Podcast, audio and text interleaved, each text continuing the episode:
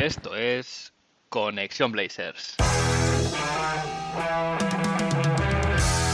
Roy, open three, got it! One point game! Lillard, long range three, and it's good!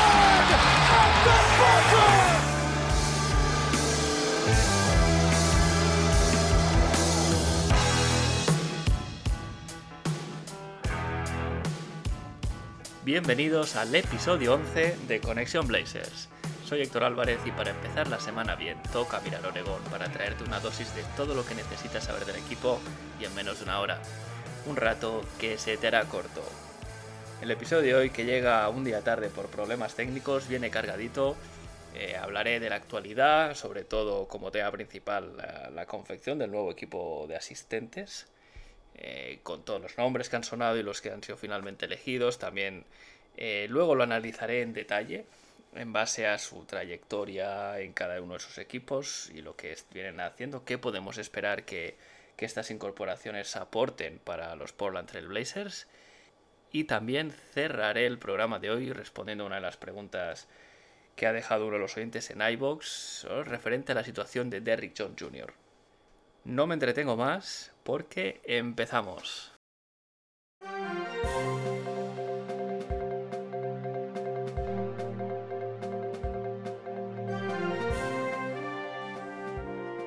Como comentaba en la introducción, eh, esta semana ha sido casi todo en referencia al, baile de nombres que ha habido para, para los puestos de asistentes en el equipo que está confeccionando Chansey Billups. El jueves, Shams Karani ha publicado en Twitter una lista de candidatos que incluía a Vinny del Negro, Scott Brooks y Lionel Hollins. El viernes, Adrian Wojnarowski confirmaba también vía Twitter que Scott Brooks iba a ser el, el, lead assistant, es decir, el asistente jefe en este equipo técnico de Chansey Billups. Y también a la vez confirmaba que David Vanterpool, o Vanterpool, eh, yo lo he oído de las dos maneras, se iba a los Nets sustituyendo a Ime Udoka, que es el nuevo head coach de los Celtics, con lo cual esa bueno, el nombre que venía flotando durante bastante tiempo como posibilidad, pues se, se esfumó.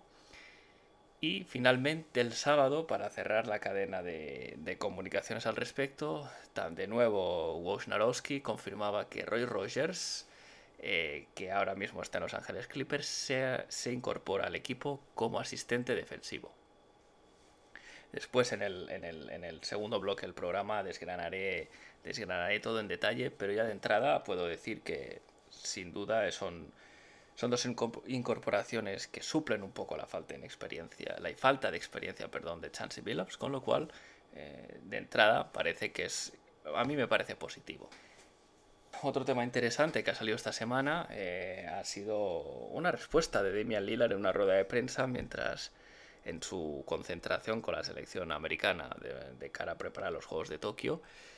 Eh, a Dame se le pregunta por el tema de Chansey Billups. Algunos se podía preguntar si es el foro adecuado, ¿no? El, el, tema de la concentración del equipo de los Estados Unidos. Pero la, la pregunta se, se, se, se, pronunció, vaya, se planteó. Y Demian Lillard contestó cosas, una respuesta larga, pero con, la verdad es que con bastantes cosas interesantes. Él dice, por ejemplo, que en el momento que echan a Terry Stotts, le preguntan y dice que Jason Kidd y Chansey Billups le, le, gustan como nombres y que en ese momento no tenía ni idea del, digamos, de los episodios oscuros del pasado, ¿no? De, de ambos. Eh, cuando dice también que cuando él se, se da cuenta, ¿no? Le, le comunican esto, él simplemente confía en el proceso de selección de la franquicia porque él entiende que no es su trabajo el decirle a la franquicia haz esto o no hagas esto. Eh, como él dice, hago mi trabajo, que es mejorar mi juego y básicamente ser el, el base del equipo. También añade que él nunca, nunca, pedi, nunca se ha, digamos, ha interferido ¿no? en, en las decisiones de otros pidiendo, pidiendo nada o diciéndole a nadie eh, qué hacer. Yo creo que esto va un poco en línea con, con conversaciones con Neil O'Shea, en el sentido de que él respeta las decisiones que tome la gerencia y que pese que le puedan consultar como sea lo más normal, él no se ve en una posición de decirle a nadie qué tiene que hacer. También hay, hay ya para acabar un poco esta, esta respuesta bastante larga que da Dame, también dice que, que él no es su trabajo el decir contrata a este tío o no contrato a este tío. Así que no, él no se arroga esa responsabilidad, que no la es suya de hecho. Y también acaba, no en esa misma rueda de prensa, no, no en esa pregunta, pero sí que más tarde también dice una cosa que para mí es la clave. Y es que respecto a todos los rumores de poder haber pedido un trade o, salir del equipo, él dice, y aquí traduzco pero con comillas literal, él dice, se han dicho muchas cosas, pero nadie me ha oído decir ninguna de esas cosas. Que es una realidad, es decir, sí que es verdad que, evidentemente, cuando Chris Haynes eh, lanza la historia en su momento, hace dos, dos o tres semanas, es un terremoto porque Chris Haynes es un periodista, si no amigo de Damian Lillard, no lo sé, vamos a decir cercano a Damian Lillard, es decir, que si publica esa información es por lo menos con el conocimiento de Lillard. No, no creo que pida su aprobación, pero sí con el conocimiento de Lillard, con lo cual eh, eso evidentemente preocupó a la franquicia, preocupó a los aficionados y preocupó a cualquiera que, que le guste que Dame esté en Portland en general, pero él tiene razón, él no lo ha pedido de su boca, con lo cual podemos quedar tranquilos. Eh, yo ya había dicho que en, episodios anteriores que salvo cataclismo máximo era muy poco probable que Dame forzase su salida este verano. Así que de momento ya le hemos oído a decir a él de su boca que no está, no está por esa labor. Así que bueno, eh, noticias positivas que ya tocaba después de, de, de unas semanas convulsas.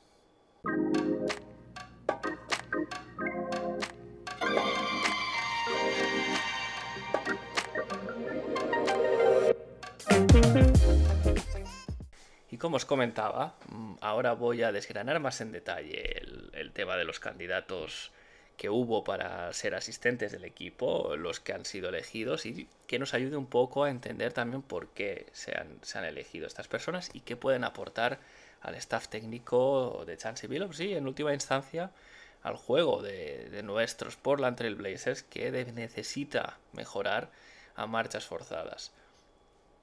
Para, para la posición de, digamos, de lead assistant, es decir, el, asistente jefe, tuvimos tres nombres, como, como, se publicó en su momento, Vinny del Negro, Lionel Hollins y Scott Brooks. El primero, Vinny del Negro, em, la verdad es que ha tenido una experiencia breve en la liga como, como head coach, fue, tuvo dos temporadas eh, como entrenador jefe de los Chicago Bulls, eh, ambas temporadas con un balance 41-41, luego tres temporadas en los Clippers, donde coincidió con Olshey, y además de esas tres temporadas, en dos fue a playoff y, solo en una de ellas fue capaz de llegar, de pasar una ronda y, caer en segunda ronda. ¿no? La primera temporada de, de el Negro allí, eh, el equipo está sin Chris Paul todavía, Blake Griffin es, es un novato, y en la segunda es cuando ya llega Chris Paul vía trade y ya los Clippers son un poco ese vamos a ver, no sé si mega equipo, pero un equipo muy potente que nunca llegó a, hacer grandes cosas con diferentes entrenadores, pero empezó ese, esa andadura de la mano de Vini del Negro. Vini del Negro lleva 10 años sin entrenar, eso no hay que perderlo de vista, con lo cual era un poco dudoso, más allá de sus no éxitos como entrenador, porque sinceramente no, no ha dejado una huella en la liga ni en sus equipos, el hecho de estar 10 años fuera de, del parquet y, sin entrenar, pues bueno, tal vez no era la persona más adecuada para darle esa, esa experiencia ¿no? que, que, que, necesita Chansey Billups. El segundo nombre, por contra, sí que, sí que cumplía más ese, tal vez ese, ese perfil, y era el de Lionel Hollins. Lionel Hollins, además, es un viejo conocido de la franquicia porque fue jugador en los Portland Trail Blazers, es, fue campeón del único anillo que tiene esta franquicia, que el equipo liderado por Bill Walton que ganó el anillo en 1977 y además su, dorsal, el número 14, está retirado. Tiene una dilatadísima experiencia de asistente, ha estado tres temporadas en la liga universitaria, 19 temporadas en la NBA repartido entre diversos equipos y se ganó sus mayores éxitos como entrenador, como head coach, entrenador jefe en Memphis entre los años 2009 y 2013. Em, si recordáis aquel equipo, eh, era un equipo, digamos, muy intenso, muy defensivo, un estilo muy, muy aguerrido en pista y de hecho se les, se les puso el, sobrenombre, ¿no? Se les conocía como Grit and Grind, que, es eso, ¿no? El, ser... trabajar y, ser, ser, correosos en la, en la pista. Llegaron, no, evidentemente no ganaron un anillo, eh, tenían, tenían cuatro buenos jugadores en Mike Conley, Zach Randolph, Marc Gasol y Tony Allen. Pero, por ejemplo, sí que es verdad que llegaron a unas finales de conferencia. Eh, también en otra temporada eliminaron, siendo el, octava, el, octavo clasificado, eliminaron a los San Antonio Spurs en la primera ronda, algo que fue, fue muy sonado en su momento. Y también una de estas, temporadas le valió el Coach of the Month a, Lionel Hollins, eh, reconociendo su buena labor. Hubiese sido un buen candidato, sobre todo por, por el aspecto defensivo, pero finalmente la franquicia decidió tomar otro camino que no es otro que el de Scott Brooks. Scott, el elegido, eh, tiene 935 partidos de experiencia como head coach, de largo el que más tiene comparado con Vinny del Negro y Lionel Hollins y un balance positivo de 521 victorias y 414 derrotas. Su experiencia en la liga se divide en, dos equipos. Estuvo siete temporadas en, los Oklahoma City Thunder y cinco temporadas en los Washington Wizards. En Oklahoma tuvo, no sé si la suerte, sí que es verdad que coincidió con un equipo de época eh, con los Westbrook, Durán, Harden, Ibaka y, y compañía, ¿no? Durante sus, durante sus primeros años cuando eran más jóvenes, pero también en, su madurez deportiva, ¿no? En sus últimas temporadas. La verdad es que Scott Brooks, en estas siete temporadas de, que estuvo en, en OKC, em, tuvo un relativo éxito en playoff. Al final tuvo equipos muy potentes en los que tal vez podría haber hecho más, pero destacaremos en su tercera temporada unas finales de conferencia. Esa temporada además eh, le vale el, ser reconocido como el Coach of the Year en 2010, es decir, gana el premio a Mejor Entrenador del Año. El año siguiente llega a las finales y son esas finales que pierde contra los Miami Heat del Big Three de LeBron James, Dwayne Wade y Chris Bosh y después ya eh, el siguiente año hace segunda ronda, al siguiente vuelve a las finales de conferencia y en su último año no se clasifica para playoff y eso le vale que no le renueven el contrato. Tras, tras toda esa, todo ese periplo en, Oklahoma, acaba en Washington, que es un equipo que venía de una, una situación diametralmente opuesta a, lo que, a lo que había visto en, Oklahoma, es decir, un equipo eh, con con su mejor jugador lesionado, que era John Wall, eh, y con un equipo casi en descomposición en su primera temporada, que es la mejor con Washington, llega a segunda ronda de playoff y a partir de ahí hace una primera ronda, está dos temporadas sin entrar en playoff y esta última temporada con, la incorporación de Russell Westbrook llegan a la primera ronda donde eh, también son eliminados. A modo de resumen, eh, a mí personalmente me gustaba más Lionel Hollins por su, dedicación defensiva, por sus vínculos con la franquicia y, la afición, etc. Pero Scott Brooks, hay que decirlo, es una buena incorporación. ¿Lo querría como head coach de mi franquicia? No, ni de broma. Pero como asistente, es un asistente de lujo, al final eh, Billups no tiene ninguna experiencia y va a tener como mano derecha a un tío que lleva 12 temporadas de head coach en la liga, que ha visto partidos de todos los colores, eh, es decir, ha vivido buenos momentos, malos momentos, ha estado en, unas finales de la NBA, sabe cómo lidiar con estrellas, al final eh, gran parte del, de la tarea del head coach también es esa y ahí él le puede, le puede puede orientar. Al final eh, estuvo, estuvo lidiando con un gallinero de, estrellas jóvenes y eso no es sencillo. es conocido en la liga por ser muy buen comunicador, de, crear afinidad con los jugadores. Y eso es importante. Eso es importante porque al final cuando las cosas se ponen feas en algún momento de la temporada, ¿qué pasará? Porque siempre pasa, el, tener este estilo de, Brooks, siendo asistente, no, nos vendrá muy bien.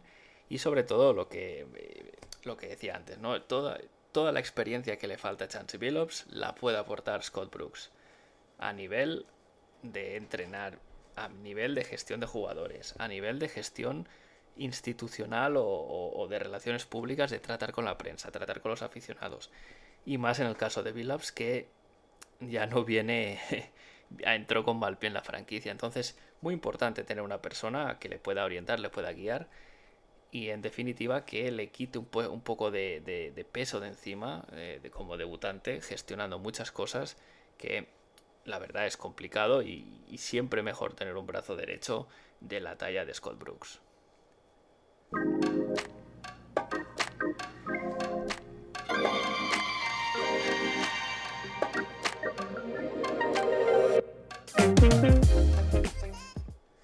Y acababa la semana con, con el anuncio de la incorporación de Roy Rogers como asistente defensivo. Roy Rogers es un perfil mucho más desconocido para el público general. Eh, estaba actualmente como asistente eh, defensivo en Los Ángeles Clippers, precisamente junto a Chansey Billups, con lo cual se conocen, saben cómo trabajan y eso es bueno. Eh, Chansey ha podido elegir a alguien que sabe de primera mano que tiene buenos fundamentos a nivel defensivo y que no solo eso, sino que sabe comunicarlos y aplicarlo a los jugadores y aplicarlos en la pista. Roy tiene 13 años de experiencia eh, en varios equipos de la NBA. Eh, también ha sido head coach en la G League. Pero yo destacaría su, rol o su labor en, un equipo que es los Houston Rockets de 2016, donde eh, este fue un equipo, la verdad, de muy alto nivel. Cayeron contra uno de los mejores equipos de la historia como los Golden State Warriors de, aquella temporada y, él fue parte del, digamos del cuerpo técnico que ayudó a poner en práctica ese juego tan particular eh, de, los Rockets que puede gustar más o puede gustar menos pero tuvo un cierto éxito y fue capaz de poner contra las cuerdas a, un super equipo como los Warriors eh, Roy Rogers no hace milagros tiene trabajo por delante al final la defensa de Portland este año ha sido la vigésimo novena de la liga, con lo cual eh, hay muchas cosas que trabajar y para tenerlo como referencia, él viene de ser el, responsable de una defensa que ha sido la octava mejor de la liga, la de los Clippers. Y esta octava mejor defensa ha sido en gran parte porque los Clippers tienen muchos wings, muchos aleros grandes que, pueden, pues eh, te da mucha flexibilidad a la hora de tener esquemas defensivos, que eso tal vez no lo tenga en Portland. Pero es importante destacar que los Clippers han sido la octava mejor defensa, con piezas clave como Kawhi Leonard haciendo load management y jugando relativamente pocos partidos. Lo mismo para Paul George. Ibaka, que es un puntal defensivo, ha estado fuera muchos partidos por lesión, con lo cual digamos que ha sido capaz de crear un sistema defensivo más allá de los nombres, sino un sistema defensivo que funcione. Juegue Kawhi Leonard, eh, Paul George o Terence Mann, cualquiera.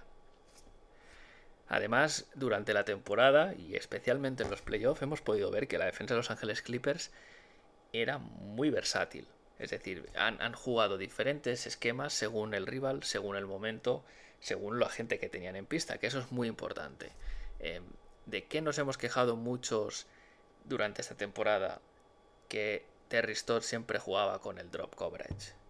Eh, durante una breve fase de la temporada se probó una zona que no funcionó y fue un desastre porque básicamente hubo, eh, hubo poco tiempo para prepararla y además es que el personal para llevarla a cabo no era el ideal porque si pones una zona con N-Scanter como, como puntal de la misma no, no va a ser no va a ser una zona muy potente como si estuviera Yusuf Nurkis, por ejemplo, que es capaz de orientar a sus compañeros, etc. Pero al final es eso, ¿no? El, esquema que había era el drop y daba igual que se hiciese contra los Phoenix Suns, contra los Golden State Warriors, que te crujen y, te penalizan mucho si, si, si, optas por el drop o contra otros equipos.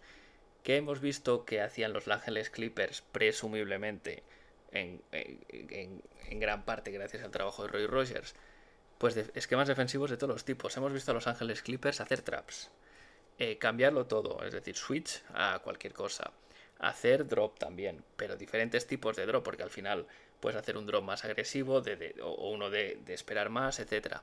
Han sido capaces de, tener una multitud, una variedad de esquemas que les han funcionado mejor o peor según, según el rival y el momento, pero que les dan al final alternativas. Y eso es lo que les ha permitido llegar a finales de conferencia, también en parte, ¿no? Esperemos que todo este trabajo pueda no extrapolarse, pero sí que ayudar a, esta defensa de los Portland Trail Blazers.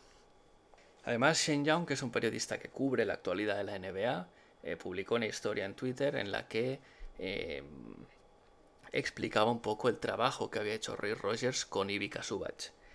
Eh, Ivica Subach ha mejorado bastante este año y en parte es por el trabajo de Roy haciendo, haciendo diferentes, diferentes cosas con él, desde el, trabajo diario de, un asistente, a entrenar post-ups antes de los partidos, eh, y sobre todo también confirmaba Zubac que le ayudó mucho a, mejorar sus habilidades de playmaking, sobre todo eh, en, digamos, en situaciones de pick and roll en las que puede decidir, coger el balón y decidir un poco qué hacer, ¿no? En, la toma de decisiones que a veces es lo más complicado en el baloncesto.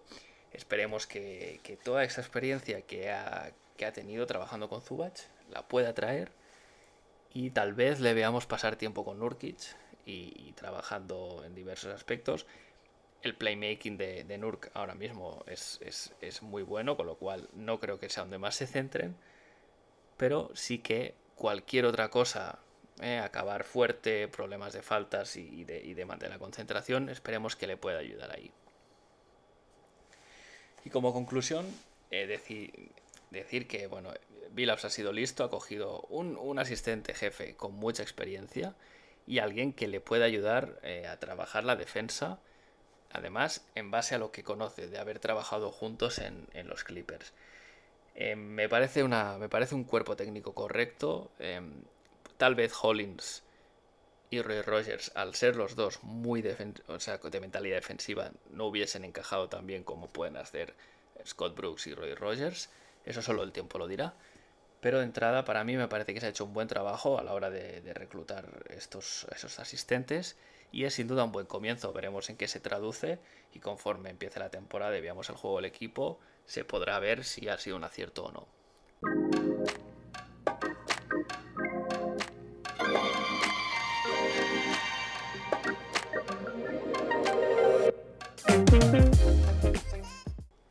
Y en el último bloque del episodio de hoy, quiero cerrarlo con una pregunta que ha llegado a través de iBox eh, sobre un tema que yo creo que es interesante por, cómo pasó y, un poco por la confusión que generó en, gran, gran, parte de la afición. ¿no?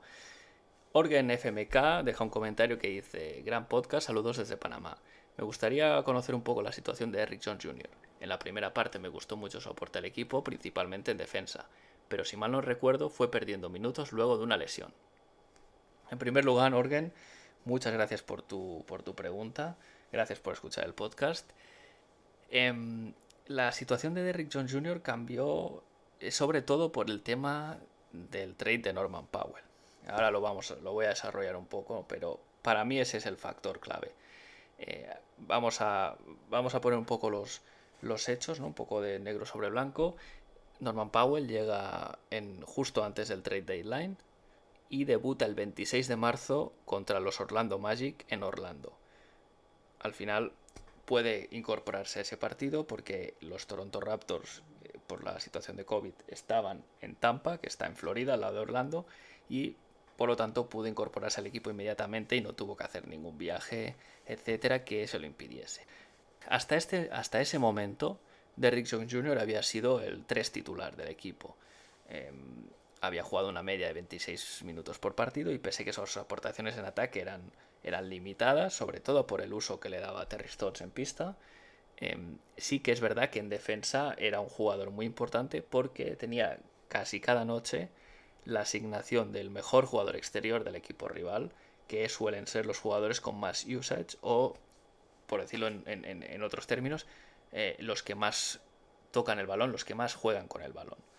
Derrickson Jr., sin ser un defensor de élite, el ser muy atlético y muy largo le daba, le daba unas buenas condiciones para defender y pese a que con interiores no puede porque es muy delgado y no tiene, no tiene los kilos ni la fuerza para, ello, eh, con los exteriores se, se, vamos, podía defender del 1 al 3 perfectamente. ¿Qué pasa en el debut de Powell? En este, primero, en este primer partido en el que ya Norman Powell, Derrick Jones Jr. automáticamente se va al banquillo. Powell pasa a ser el 3 titular. Y especialmente en este partido no juega Demian Lillard porque está lesionado. Y aún así Derrick Jones Jr. es suplente, Carmelo Anthony ocupa su lugar en el 5 inicial y juega 20 minutos desde el banquillo. Eh, como para poner un poco en comparativa, Norman Powell en ese partido juega 35 minutos. En los siguientes partidos, que ya ha vuelto Demian Lillard, ya se ve que el quinteto titular de Stotts va a ser Lillard, McCollum, Powell, eh, Rocco y Nurkic, con lo cual Derrickson Jr. automáticamente queda relegado a la segunda, unidad perdón, y en los siguientes tres partidos juega 21 minutos, 18 minutos y 11 minutos, todos saliendo desde el banquillo. Y aquí viene el momento que comentaba Orgen, que es que además tiene una lesión en el siguiente partido, se lesiona en el cuádriceps, se pierde un partido por lesión nada más, pero sí que es verdad que está un poco tocado lo resto. Pero al final, los siguientes nueve partidos, ah, juega una media de 14 minutos por partido, eh, siempre saliendo desde el banquillo. Esto vamos a compararlo, ¿no? Antes de que llegue Power, está jugando 26 y después está jugando 14 y saliendo desde el banquillo. Y ya finalmente su situación acaba totalmente vamos a decir que pierde toda su importancia en el equipo en el momento que Terry Stotts, en el sprint final para clasificarse a playoff, decide ajustar la rotación a 8 hombres nada más. Y entre esos 8 hombres, lamentablemente, no, están, no está Derrick Jones Jr., que no es el único damnificado, es decir, Nasir Little, sin ir más lejos, es otro que se queda sin minutos, porque la rotación pasa a ser el 5 inicial, que ya he comentado, y como segunda unidad, Anthony Simons, Carmelo Anthony en Scanter, nadie más. Además, para acabar de rematar, eh, en este momento eh, Randy Hollis Jefferson llega al equipo, con lo cual son más minutos, eh, es decir, más competencia por minutos, aún peor para Derrickson Jr. Y en los últimos 11 partidos, en 7 de ellos acaba con un did not play, es decir, Stotts deciden no meterle en pista.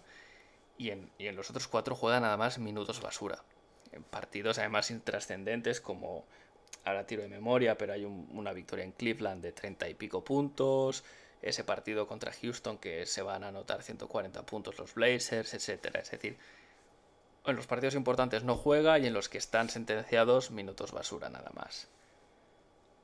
Luego llegan los playoffs y en los seis partidos que dura la serie de, de primera ronda contra los Denver Nuggets, solo juegan dos partidos, y son minutos basura. Juega en el, en el segundo, que es una derrota muy abultada, minutos basura, y juega luego en el cuarto, que es una victoria muy abultada de los Blazers también, unos minutos al final. Em, y, ese es el tema. Eh, al final, en mi opinión, es que a Terry Stotts no le gustaba Derrick Jones Jr., porque Derrick Jones Jr. no es un tirador. Con Stotts eh, insistía mucho en ponerle en la esquina a tirar triples y pese a que ha tenido el mejor año en tiros de tres de su carrera, eh, no es un tirador, no es un tirador fiable, con lo cual no, te da el mismo rendimiento tirando desde la esquina que Norman Powell o que Carmelo Anthony sin ir más lejos. Y eso a Terry le supone un problema que además no supo darle otras jugadas, otras, otras alternativas al equipo. Vimos durante la primera fase de la temporada sobre todo como Damian Lillard le podía tirar alguna liup cuando Derrick Jones Jr. cortaba desde el lado débil. Pero realmente esa era la única aportación casi que podía hacer, más allá de poner bloqueos y, algún tiro de tres. Evidentemente, John Jr. no es un tirador, no es un jugador a utilizar así, y, en el momento que Stotts tuvo una alternativa más fiable o que se ajustaba más a lo que él pedía, como es Norman Powell, lamentablemente eh, Derrick Jones se cayó del 5 inicial y posteriormente de la rotación. Orgen, no sé si te gusta Derrick Jones Jr., yo espero que la siguiente temporada ejerza su player option y continúe con el equipo. Estoy seguro que con otro entrenador y con otros esquemas es un jugador muy aprovechable que puede tener sus minutos, tiene problemas para anotar porque no es un, como decía, no es un gran tirador, pero puede aportar otras cosas, buena defensa y alguien que puede en transición anotar bien, hacer buenos mates, te da la, la posibilidad de hacer alley-oops, etcétera, etcétera.